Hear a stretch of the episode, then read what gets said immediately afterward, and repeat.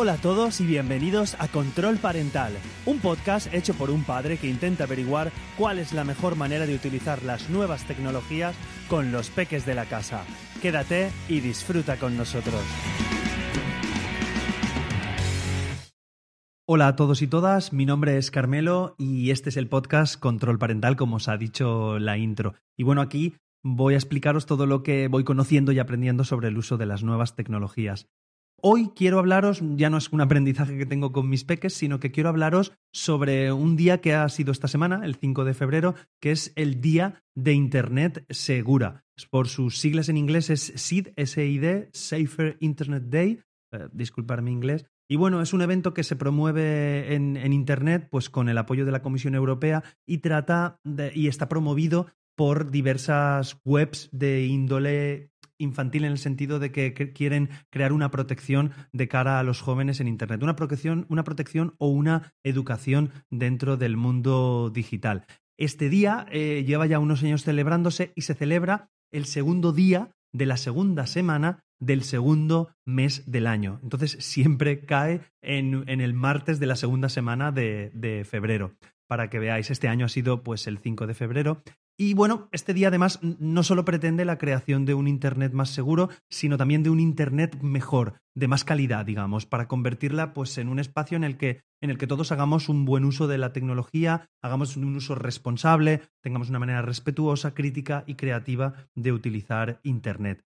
Entonces, este día se dirige sobre todo a niños y jóvenes, pero claro, está dirigido pues a los padres, tutores, profesores, educadores, trabajadores sociales, así como también empresas, responsables políticos. Eh, vamos, creo que hemos cogido todo el ámbito de personas que podemos encontrar en nuestra, en nuestra ciudad. Entonces, de esta manera, pues se les anima a participar de forma, sobre todo, activa, es importante esta palabra, en la creación de un Internet mejor. ¿Y cómo lo voy a hacer yo a través de este podcast? Pues quiero daros una serie de tips o una serie de consejos sobre qué podemos hacerle ver a nuestros peques o a nuestros jóvenes o incluso a, nuestros adultos, eh, eh, nosotros más mayores que muchas veces perdemos esa noción de lo que puede ser Internet. Y a su vez quiero aglutinar porque también el 28 de enero fue el Día Europeo de la Protección de Datos. Entonces creo que va todo un poquito ligado. Tenemos que hacer una protección de nuestros datos privados y así además hacer un Internet más seguro. Pues he querido juntarlo en este capítulo de hoy y espero que, os guste. Cosas que le podemos hacer ver a nuestros jóvenes o a nuestros peques, ¿vale? Porque también depende, hay algunas cosas que si son muy, muy pequeños, pues todavía a lo mejor no, no lo comprenden. Una cosa que tenemos que tener clara es que eh, detrás de la pantalla siempre hay una persona. Puede ser que estemos viendo un vídeo de YouTube, puede ser que estemos jugando un juego en el ordenador, porque hay veces que estamos intercomunicándonos con gente o tenemos eh, conexiones a través de Internet que no nos damos ni cuenta. Estamos jugando en red y estamos eh, eh, haciendo ah, con otra persona y otra persona al otro lado de la, de la, pantalla. Es lo que tenemos que tener claro. Entonces muchas veces vemos un vídeo, vemos un tweet, vemos algo en Facebook, en Instagram y pues soltamos una barbaridad o soltamos, oye, eso, quiero decir, te podemos llegar hasta insultar, que ahí no me meto, o sea, no, no debemos llegar a estos extremos, pero puede ser que desprestigiemos el trabajo de otras personas y hay que tener en cuenta que detrás siempre hay otra persona. Entonces podemos herir sus sentimientos, igual que nos pueden herir nuestros, nuestros sentimientos, ¿vale? Eso que hay que intentar hacérselo ver claro a los, a los jóvenes, que no se lo dirías eso a una persona en la cara. Pues no lo hagas por internet porque esa persona lo va a leer también y puede afectar sus, sus sentimientos. Más cosas. En línea, los mensajes pueden ser confusos. Eh, muchas veces cuando estamos hablando con alguien, pues podemos ver la forma de la cara, la expresión, el lenguaje corporal es súper importante y muchas veces pues podemos ver la ironía, podemos ver el tono en que se está hablando, la forma en cómo lo decimos es súper importante. No es lo mismo decir Hoy te has portado muy bien, ¿eh? claro, pues viendo ya ese tono como lo estoy diciendo, seguramente el niño no, no, o el joven no, lo notará que es un poquito ironía. Claro, si yo lo, lo digo, lo digo en, en mensaje, si lo digo en mensaje escrito, no podemos poner esa ironía. Entonces muchas veces se pueden confundir. Y seguro que no es la primera vez que en algún grupo de WhatsApp de padres, en algún sitio, ha habido un pequeño malentendido por algo que, que se ha leído mal desde el otro punto. Mal no, que se ha interpretado de manera diferente. Entonces creo que tanto la persona que escribe como la que persona que lo recibe debe ser respetuosa ante estos mensajes que pueden ser confusos. Más cosas. Eh, la inmediatez puede jugarnos una mala pasada. no estamos acostumbrados a... Bueno, rectifico, estamos muy acostumbrados a que las cosas tienen que ser ya y muchas veces no tenemos ese, esa paciencia para esperar a las cosas. Entonces hay veces en que esa inmediatez nos puede causar un problema. Os pongo un ejemplo de esta inmediatez. Muchas veces está el doble tic este de, de los WhatsApps que muchas veces escribimos y, ostras, es que ha leído el mensaje pero no me ha contestado, es que ha leído, oye, hay que ponerse en el ámbito de la otra persona. Puede ser que haya visto el mensaje y esté trabajando y ahora mismo no pueda ponerse con el móvil a, contestar, o esté con los chiquillos, o esté haciendo cualquier cosa, o esté conduciendo, o esté conduciendo. Quiero decirte, muchas veces, o incluso sin los dos tics, hay gente que se enfada, ¿vale? Digo este caso porque porque suele ser bastante habitual en el sentido de que estamos esperando la respuesta de la otra persona, oye, no estamos pegados al móvil y de hecho un poco de eso va este podcast de, intentar tener esas limitaciones, intentad empatizar, poneros en el punto de la otra persona que puede ser que lo haya leído y no pueda contestar en ese momento o necesite pensarse lo que tiene que contestar, no sé en qué ámbito, pero lo mismo sucede en redes sociales o lo mismo sucede, os digo el WhatsApp porque, porque puede ser lo más lo más inmediato y lo más cercano que puede ser que tengamos. Entonces, cuidado con la inmediatez. Escribamos cosas, pero si realmente es algo importante que necesitamos contestación, llamad por teléfono. Que si no os lo cogen, pues es que realmente no, se podrá coger, es que porque no se ha, no, se ha podido, ¿vale? Tenerlo, tenerlo en cuenta.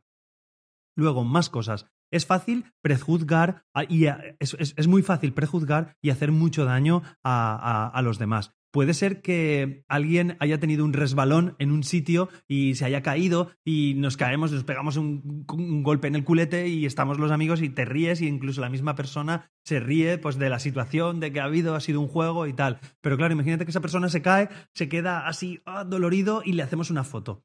Luego esa foto puede ser que la publiquemos. Claro, nosotros la publiquemos en, el ámbito gracioso nuestro, en, nuestra, en nuestra parte de, de amigos y puede quedar gracioso. Pero claro, ¿qué pasa si eso va más allá? Hay, hay, que tener, que eso es lo que intento yo educar al menos a, mis hijos, en el sentido de que hay una consecuencia más global. Antiguamente, nosotros que no teníamos teléfonos móviles ni nada, que el teléfono estaba cogido con cable, por así decirlo, eh, posaban cosas en nuestro parque y se quedaba en el parque. Ahora mismo lo subimos a Instagram, a Facebook, a cualquier red social y se puede hacer viral. Y a la persona a la que ha sucedido puede pues serle positivo o serle negativo porque, porque pueden haber muchísimas situaciones verlo, leerlo y valorarlo. Y si sois jóvenes pues contemplarlo con vuestros profesores o con vuestros tutores. Creo que puede ser muy mucho más productivo para no hacer daño a los demás y el último punto en este sentido es, pues, eh, eh, es un resumen de todo. Tener respeto ante todas las personas en Internet, porque no dejan de ser personas,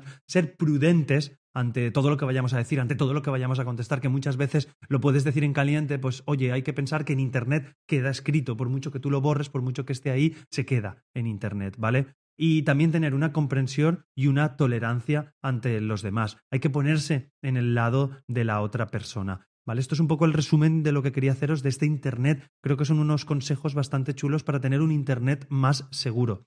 Y ahora voy al apartado de, vuestra protección de datos. Voy a daros unos, unos nueve consejos que algunos me he repetido mucho en el podcast, pero no me cansaré de decirlos porque igual no me habéis escuchado antes o siempre viene bien que tengáis varios impactos sobre la misma cosa para que al final hagáis caso. Lo primero, y que también le podemos decir a nuestros peques para que sea Internet más segura, nunca deis vuestra contraseña, ¿vale? Aunque te lo pidan por un motivo súper importante, aunque te digan que es que si no me das la contraseña es que no me quieres, no, perdona, yo te quiero muchísimo, te quiero un montón, eres la persona de mi vida, pero, pero mis cosas son privadas y tenemos que tener esa cierta privacidad. Nunca nadie está en vuestra cabeza, no, entonces eso lo tenemos que guardar. Y el, segundo consejo, que no sea la contraseña 111, 1234, mi nombre y la fecha de cumpleaños, el nombre de mis hijos, va, a buscar esas cosas porque muchas veces se roban teléfonos móviles o se roban y los, los, los ladrones pues marcan el 111, 222 para las claves y muchas veces se desbloquean o fliparíais, con perdón, de la gente que tiene contraseñas muy fáciles. Y si tenéis Android, la típica contraseña que es con los puntitos que hacéis un gesto con el pulgar, que hacéis una L, pues un montón de gente tiene una L o tiene una X cuadrada. Claro, yo entiendo que para desbloquear el móvil, pues no hay una clave complicada, pero bueno, hacer, hacer claves que sean relacionadas con vosotros, no sé cómo explicarlo, que sean un pelín más complejas para no no dar esa ventaja. Más cosas. Pensar, que eso va relacionado con lo que os he dicho antes de la prudencia, pensar qué vais a publicar antes de hacerlo en redes sociales. Y si subís esa foto, este es el cuarto punto, pues cuida tu imagen y sobre todo la de las demás. No podemos subir fotos de niños si no tenemos su permiso, aunque porque pueden estar los padres por ahí y nos podemos meter en un problema. Ver las fotos que subís, no subáis fotos todos los días de vacaciones en vuestro lugar de vacaciones, además ubicándolas, porque si vivís en una urbanización, eh, pues es muy factible que os entren a robar o que, no, que la, gente, aunque parezca de película, de verdad que, que los ladrones utilizan Internet, utilizan las nuevas tecnologías y van buscando las zonas y los nombres de las personas. Nuestros nombres están en los buzones. Puedes buscar a esa persona si lo encuentras, si te han visto entrar, si te controlan, si eres una persona que ven adinerada, que ibas con un coche. Eh, hay que tener cuidado, ¿vale? Aunque, aunque no hay que ser dramáticos, no hay que ser aquí de conspiraciones ni nada, pero bueno, simplemente tener un poquito de, de cuidado en ese aspecto y no pensar que en nosotros no nos va a pasar nunca. Otro punto importante, cuidado al wifi que te conectas, ¿vale? Eh, si nos conectamos en un bar a un wifi en un bar, es muy fácil que normalmente en los bares no ponen mucha protección para que puedan ponerse los clientes. Pero claro, al ponerse otro cliente con un ordenador, es que si tú te conectas es muy fácil, y de verdad que es muy fácil que se puedan conectar a tu móvil, que se puedan conectar y ver las conexiones que tú estás enviando. Entonces, si estás en un bar, no compres a través de Internet con el wifi de un bar. También son cosas un poquito de, sentido común. Bueno, el sentido común es el último punto que quiero deciros, pero no compréis si estáis conectados al wifi de, de un bar o de jolín, que me perdonen los bares, a ver si me entendéis, pero que, que, podéis estar conectados, podéis estar navegando, podéis estar viendo en redes sociales, pero si voy a comprar algo en Amazon o voy a comprar, reservar unas entradas o voy a hacer cualquier cosa que requiera un poquito de datos personales, quitaros del wifi y hacerlos con vuestra conexión 3G, que para eso tenemos ya todos móviles con conexión 3G, 4G y esperemos que pronto venga la conexión 5G, que también os hablaré de ella aquí en el podcast. Bueno, sigo para adelante.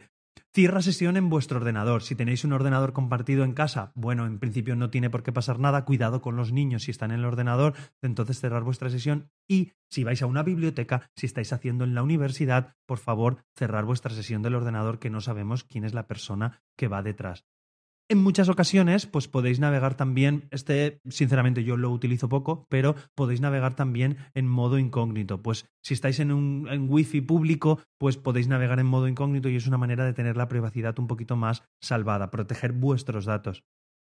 Y siempre, siempre, eso también es importantísimo. Antes de comprar, aseguraros de que la web donde compráis es fiable. Actualmente en España, sé que me escucháis en otros puntos de, de Latinoamérica y de habla hispana, os agradecería que de verdad, si, si si lo tenéis, pues que os pongáis en contacto conmigo para saber en esos países cómo, cómo es. En España, en las webs de compra, en las webs seguras de compra, si vais bajo de la página principal o en, o en el apartado de información, siempre suelen tener un iconito de, de, que compra segura, de que está valorado, digamos, por, por España, por la comisión, que la verdad es que no lo sé, pero bueno, tienen un, un icono en el cual están seguros y podemos buscar esas webs en diversos apartados para ver que realmente están seguras. Mira, eso es un punto que me voy a apuntar, cómo poder valorar qué webs son seguras me lo apunto para un futuro capítulo, eh, ver cómo podemos averiguar si en esta web es bueno que podamos comprar o no.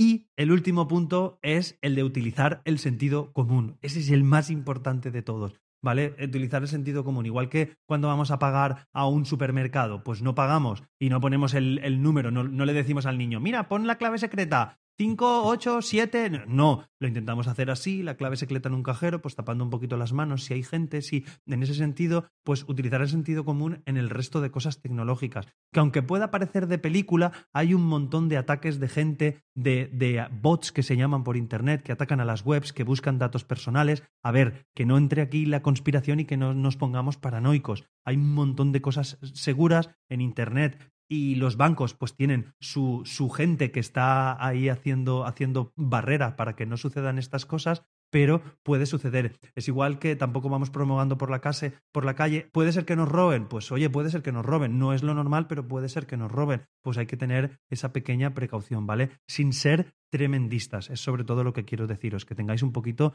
de sentido común en ese apartado. Y nada más, hasta aquí lo que quería comentaros hoy sobre el Día de Internet Seguro, que habléis con vuestros peques, pese que ya ha pasado, pues bueno, nunca es tarde para hablarles sobre la seguridad en Internet y sobre la protección de, de datos que tenéis que tener, que de verdad que en el mundo que vivimos lo más importante que tenéis ahora es vuestra privacidad, es vuestros datos y vuestra parte personal, sin, repito, ser tremendista, ¿vale? Espero que me vayáis entendiendo. Nada más, no quiero despedirme sin antes animaros a que me escribáis alguna valoración positiva o me pongáis pues las cinco estrellitas, cuatro o cinco estrellitas, la que vosotros valoréis en la plataforma de donde me escuchéis, tanto sea en Apple Podcast, o sea Spreaker, o sea iVoox, donde, donde estéis.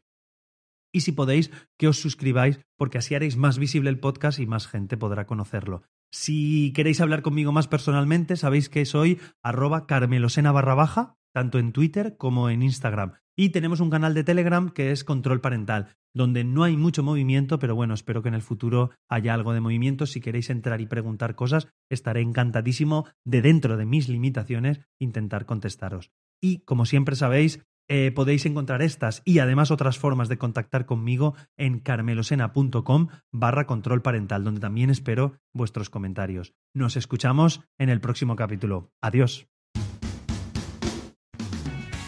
Muchas gracias por escucharnos. Hasta luego.